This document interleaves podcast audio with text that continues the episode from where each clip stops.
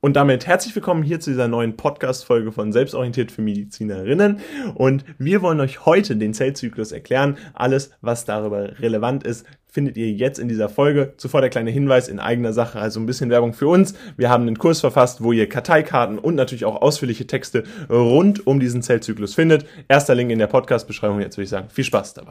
Gucken wir uns nun noch die verschiedenen Kontrollpunkte bzw. Restriktionspunkte im Zellzyklus an. Grundsätzlich müssen wir uns dabei vorstellen, dass Kontrollpunkte der Überprüfung eines bestimmten Zustands dienen und dafür sorgen, dass kontrolliertes Zellwachstum stattfindet. Das ist ganz wichtig, denn nur durch kontrolliertes Zellwachstum ist es tatsächlich auch möglich, dass die Zelle ihre Funktion beibehält und aufrechterhalten kann.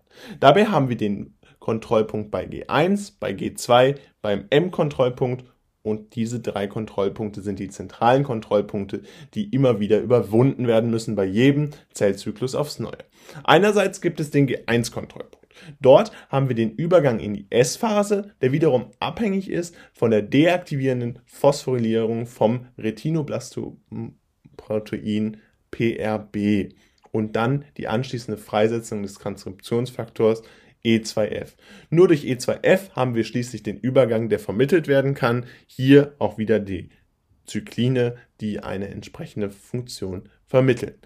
Der G2-Kontrollpunkt wiederum ist der Übergang in die M-Phase. Dieser hängt von der Bildung der M-Phase Promoting Factors ab. Das heißt, der MPF ist ausschließlich der einzige Faktor, der dafür dienen kann, den G2-Kontrollpunkt zu überwinden.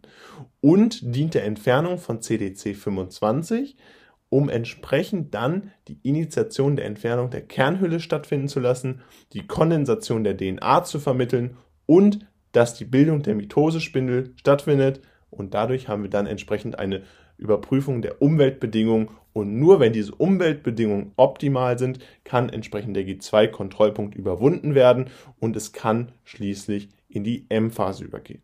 Und dort haben wir nochmal den letzten Kontrollpunkt, den M-Kontrollpunkt. Dort haben wir nämlich die Trennung der Schwesterchromatiden, die abhängig davon ist, ob die Mitosespindel entsprechend auch angelagert sind. Falls das nicht so ist, ist es so, dass ein Anaphase-Wartesignal ausgesendet wird und dadurch entsprechend hier ein Zustand des Schwebens oder des Ruhezustands erzeugt werden kann und dadurch haben wir hier dieses Wartesignal, was dann den M-Kontrollpunkt entsprechend noch nicht überwinden lässt und erst wenn alle äh, Mitosespindel angelagert sind, haben wir hier dann eine Überwindung des M-Kontrollpunkts. Wichtig ist dieses System insbesondere deswegen, weil die Defekte des Zellzykluses dabei zur Krebsentstehung beitragen und dementsprechend eine hohe Relevanz haben, um verschiedene Krebsentstehungen zu erklären und in der Diagnostik natürlich von großer Relevanz sind. Deswegen die verschiedenen Kontrollpunkte müssen eingebaut werden und die Defekte können unmittelbar zur Entstehung von Krebs beitragen.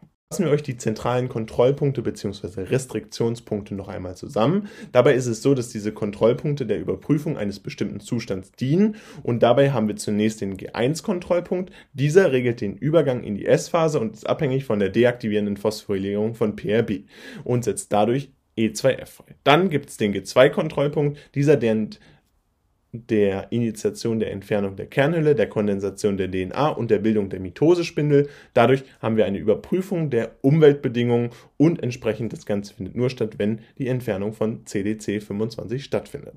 Außerdem haben wir einen M-Kontrollpunkt, der ist nochmal die Überprüfung der Anlagerung der Mitosespindel, kann ein Anaphase-Wartesignal aussenden und dient der Trennung der Schwesterchromatiden. Das war es leider auch schon wieder von dieser Podcast-Folge. Falls es euch dennoch gefallen hat, würden wir uns riesig freuen, wenn ihr uns fünf Sterne gibt, beziehungsweise uns folgt. Gerne könnt ihr aber auch den Kurs rund um den Zellzyklus auschecken. Den findet ihr jetzt in der Podcast-Beschreibung als ersten Link verlinkt. Und dabei wünsche ich euch ganz viel Spaß. Und dann soll es das gewesen sein. Haut rein und ciao.